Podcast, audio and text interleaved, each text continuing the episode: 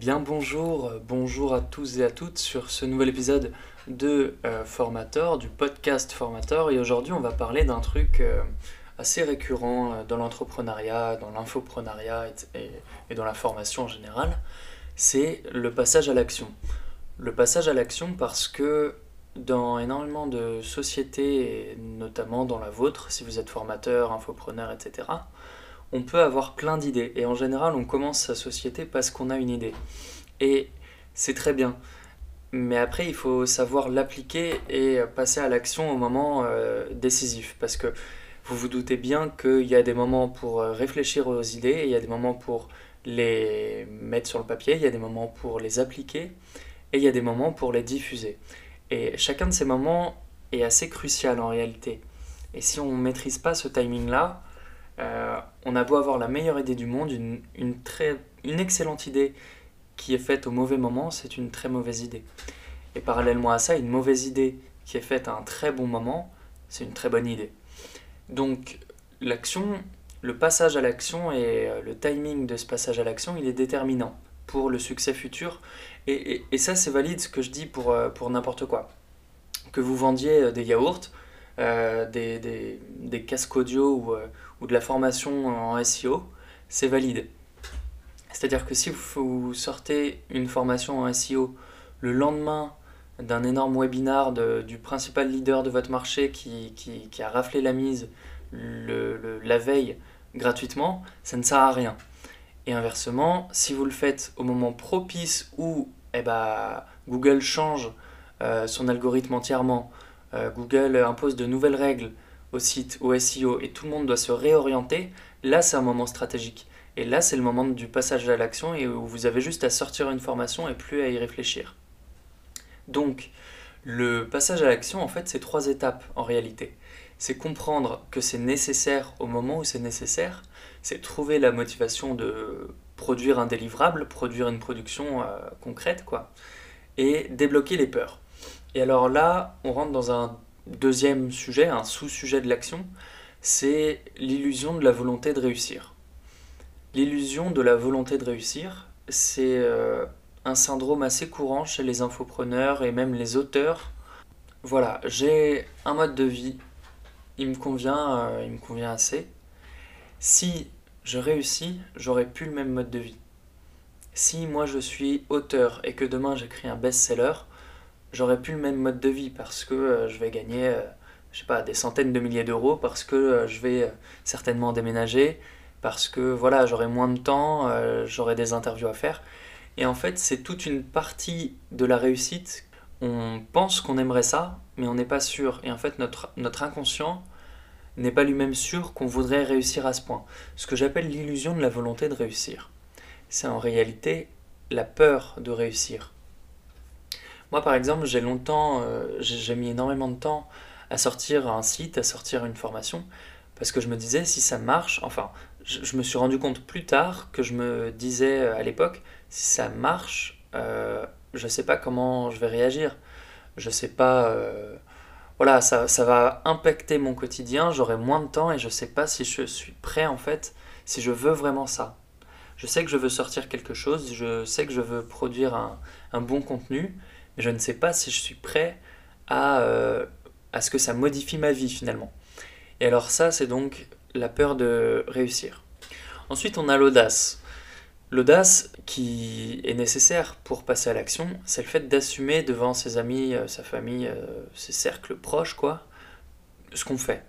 C'est-à-dire que si c'est caché, si c'est secret, si ce genre de choses, on sera moins pousser à l'action. Le fait d'assumer quelque chose, eh, ça nous pousse à l'action. Parce que si, c'est comme pour les bonnes résolutions, hein, globalement. Si vous prenez une bonne résolution tout seul dans votre coin, euh, à la nouvelle année, bon, bah, vous avez des chances de la tenir, mais quand même moins que si vous dites à tout le monde, parce qu'il y a une pression sociale automatique qui se crée, si vous en parlez à, vos cercles. C'est un petit peu pareil pour l'entrepreneuriat. Si vous parlez de votre euh, idée d'entreprise ou de formation à vos cercles proches, vous avez plus de motivation parce que plus de pression sociale tout simplement euh, pour réussir et pour passer à l'action du coup.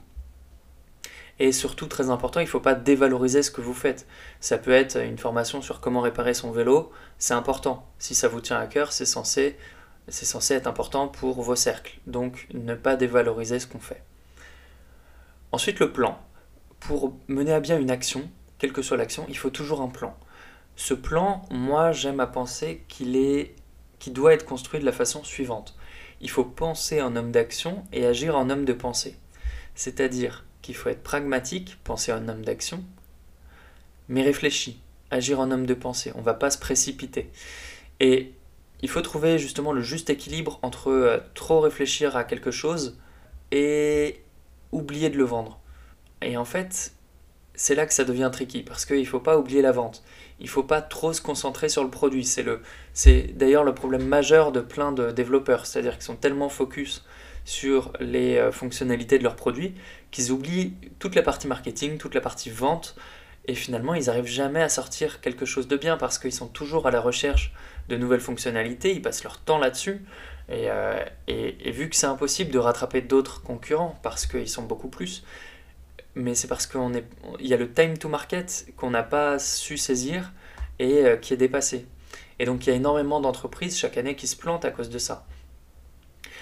Autre chose, il faut penser toujours diffusion de masse en général. Enfin, ça dépend. Après, ça dépend de ce que vous vendez. Si vous êtes dans une niche, c'est différent. Mais euh, si vous avez un produit relativement accessible, il faut penser très rapidement à chercher à toucher le plus de gens possible. Là, je vais vous prendre un exemple euh, assez, euh, assez courant, assez utilisé, mais c'est l'exemple d'Azerty contre Dvorak, enfin QWERTY contre Dvorak. QWERTY est sorti avant, le clavier QWERTY est sorti avant, et le, clavier Dvorak, c'est un autre type de clavier, est sorti après, mais était meilleur. Et pourquoi est-ce qu'aujourd'hui on écrit toujours euh, meilleur euh, pas de 2 ou 3%, hein, meilleur de 20 à 30% au niveau de la vitesse d'écriture? Je ne sais pas si vous vous rendez compte la productivité que ça nous aurait fait gagner depuis toutes ces années. Pourquoi est-ce qu'on est quand même resté sur des QWERTY et des AZERTY C'est parce qu'on avait déjà formé euh, des dactylographes, enfin des, des, gens qui écrivaient à la machine, et on avait non seulement configurer toutes les machines en, AZERTY et QWERTY parce que le système était sorti avant et parce que euh, les inventeurs étaient allés voir les, boîtes qui faisaient les, machines à écrire avant, mais aussi parce qu'on avait formé toutes les dactylographes en QWERTY et en AZERTY et que le temps de reformer tout le monde, c'était trop tard. Et donc on a préféré sacrifier 20 à 30% de productivité parce que tout était déjà fait sur AZERTY et QWERTY. Et ce que j'aimerais vous dire, c'est que c'est Parfois, dans certaines entreprises, dans certains secteurs, c'est crucial en fait d'être euh, le first mover, le premier à bouger. Donc il faut savoir quand passer à l'action. Si votre entreprise, si votre industrie est euh, relativement proche d'un mass market, c'est-à-dire de voilà d'un marché de masse où il faut être parmi les premiers à se positionner, ou d'un marché plus niché où là vous pouvez vous permettre d'attendre. C'est Bruce Lee, euh, par exemple, qui disait connaître ne suffit pas, euh, il faut savoir appliquer. Et, et, entre autres, je peux vous donner une petite technique voilà, qui fonctionne pour moi. C'est tous, les, tous les jours, globalement, je, je m'écris pour le lendemain les trois choses les plus importantes. Avant d'aller dormir, je m'écris pour le lendemain les trois choses les plus importantes que j'aimerais faire de la journée du lendemain. Et je les fais tout le temps, la matinée la matinée du lendemain. Alors pas la matinée, euh, je suis pas un morning guru à vous dire levez-vous à 6 heures et euh, faites tout, mais euh, voilà la matinée quand ça vous chante parce que peut-être un peu plus tôt, prenez peut-être une heure. voilà, si d'habitude vous vous levez à 8 heures, bah là levez-vous à 7 heures et prenez une heure pour voilà. Si vous êtes actuellement salarié par exemple, vous prenez une heure avant votre boulot dans votre journée qui sera consacrée à votre projet si vous êtes en profession libérale ou euh, en freelance, etc., bah là, vous avez tout votre euh, temps devant vous globalement, et vous pouvez prendre le temps qui vous convient, mais en général, moi, je préfère quand même le faire le matin, parce que le matin, c'est la première chose qu'on fait, et c'est comme ça que on est sûr qu'on passe une bonne journée. Moi, je passe mes matins à faire ce que j'avais noté la veille, et du coup, je suis sûr que il peut se passer n'importe quoi, j'aurais rempli euh, les tâches que j'avais prévues cette journée-là. Et ça m'évite aussi de procrastiner parce que si je me dis je le ferai l'après-midi, Euh, si j'ai mangé, euh, je sais pas moi, une tartiflette à midi, bon, bah, je vais plutôt faire une sieste ou euh, faire autre chose. Et du coup, je procrastine et j'ai perdu une journée au final.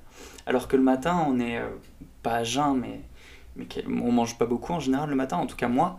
Et du coup, j'ai suffisamment de force grâce au réveil pour travailler sans pour autant voilà, être fatigué déjà d'être en digestion et ce genre de choses.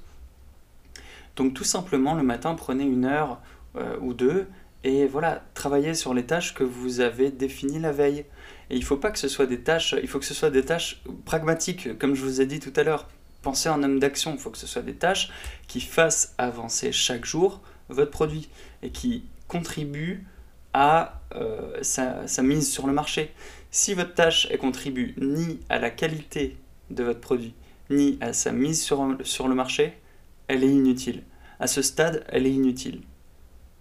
Donc, il faut vraiment se, poser la question de savoir, est-ce que la tâche que j'ai prévue pour demain, elle va servir à améliorer la qualité de ce que je vais vendre? Ou alors, est-ce que la tâche que j'ai prévue pour demain, ou les tâches, elles vont servir à mieux vendre le dit produit? Et si vous avez un oui à ces deux questions-là, eh ben c'est bon. Si vous avez un nom, vous barrez tout ça et vous réécrivez quelque chose qui est utile. Et voilà, et là vous pourrez enfin commencer à passer à l'action parce que sinon vous allez attendre des mois, vous allez reporter et finalement vous passerez jamais à l'action. Donc en résumé, en conclusion, le passage à l'action c'est tout simple finalement. C'est simplement avoir la conscience qu'on peut avoir peur de la réussite de son projet, il faut se demander est-ce que si mon projet réussit à son potentiel maximum, euh, j'accepte ma nouvelle condition Et alors d'instinct, on peut se dire euh, bah oui, évidemment, oui, euh, je veux gagner plus d'argent, oui, je veux. Mais en fait, non, c'est pas si simple. Est-ce qu'on est prêt à donner autant de temps à quelque chose qui à la base était un projet sur le côté ou ce genre de choses pour certaines personnes? C'est pas si simple. Une fois qu'on a fait ce travail-là et que la réponse est oui et que cette fois c'est défini, il faut analyser son business, savoir si on peut se permettre d'attendre, si dans le contexte par rapport au leader déjà présent ou au concurrent, il est plus préférable d'attendre, ou savoir si justement on n'a pas, beaucoup de, leaders, on n'a pas beaucoup de concurrence, et on est dans un mass market, et donc là, la priorité, c'est avant tout, euh, comme pour les claviers euh, euh, QWERTY et, et Dvorak, c'est avant tout d'aller sur le marché, de, se confronter. Et même s'il manque 80% des fonctionnalités, et que vous en avez que 20%, au moins vous toucherez 80% des gens avec ces 20% de fonctionnalités. Et vous améliorerez, vous améliorerez le reste après, en fait. C'est pas le plus important. Il faut savoir quand la fonctionnalité est plus importante que la mise sur le marché. Et c'est pas tout le temps. Une fois qu'on a fait ce travail-là, il faut tout simplement euh, s'éviter de procrastiner. Et oui, non, avant ça, il faut assumer ce qu'on fait devant ces cercles, euh, comme je vous l'ai dit, pour se, se, mettre tout seul en condition de pression sociale. Mais j'aime pas tellement le terme de pression sociale, mais plus de motivation sociale. Voilà, des gens qui vont vous demander alors ton projet, ça avance, etc. pour euh, vous remettre sur les rails. Une fois qu'on a fait ces, ces choses-là, il faut, euh, alors là après c'est selon vous, hein. certains le font semaine par semaine, mois par mois. Moi je, suis assez terre à terre donc je préfère le faire euh, au jour pour le lendemain. Mais définir, voilà, vous prenez un notebook et vous définissez vos tâches, vous écrivez en haut à droite, euh, jeudi 13 février, et vous définissez vos tâches pour le lendemain. Et en fait les, les trois tâches les plus importantes du lendemain. Et pour les trouver, il faut qu'elles soient, comme je vous l'ai dit tout à l'heure, il faut qu'elle soit utile à l'amélioration de votre produit, si c'est la priorité, ou utile à la mise sur, sur le marché et à la vente. Si c'est ni utile à l'amélioration du produit ou à sa mise sur le marché, c'est pas une tâche. En tout cas, c'est pas une tâche utile à faire maintenant. Une fois que vous avez défini ces tâches, vous pouvez faire ce que vous voulez globalement, mais le lendemain matin, enfin en tout cas moi ça marche mieux le matin, mais le lendemain, au moment où ça marche le mieux pour vous, on connaît tous globalement ces moments, il y a certaines personnes euh, euh, qui fonctionnent mieux le matin, d'autres le soir, d'autres la nuit. Euh, au moment où ça fonctionne le mieux pour vous, vous prenez, voilà, vous prenez votre temps, vous mettez un casque, vous éteignez votre téléphone et vous bossez et vous sortez les trois tâches que vous aviez prévues. Et c'est que comme ça qu'on arrive à avancer avec un système efficace et récurrent. Voilà, c'était tout pour ce long podcast, un petit peu plus long que la moyenne, euh, sur le passage à l'action. Je vous invite désormais à nous suivre sur les réseaux, que ce soit Instagram, formator.io ou sur Facebook, le groupe privé Formator. N'hésitez pas à aller faire un tour sur le site et euh, à nous donner vos éventuels retours si vous avez des questions ou simplement des retours. Et on se dit à très bientôt pour l'épisode numéro 4 du podcast de Formator.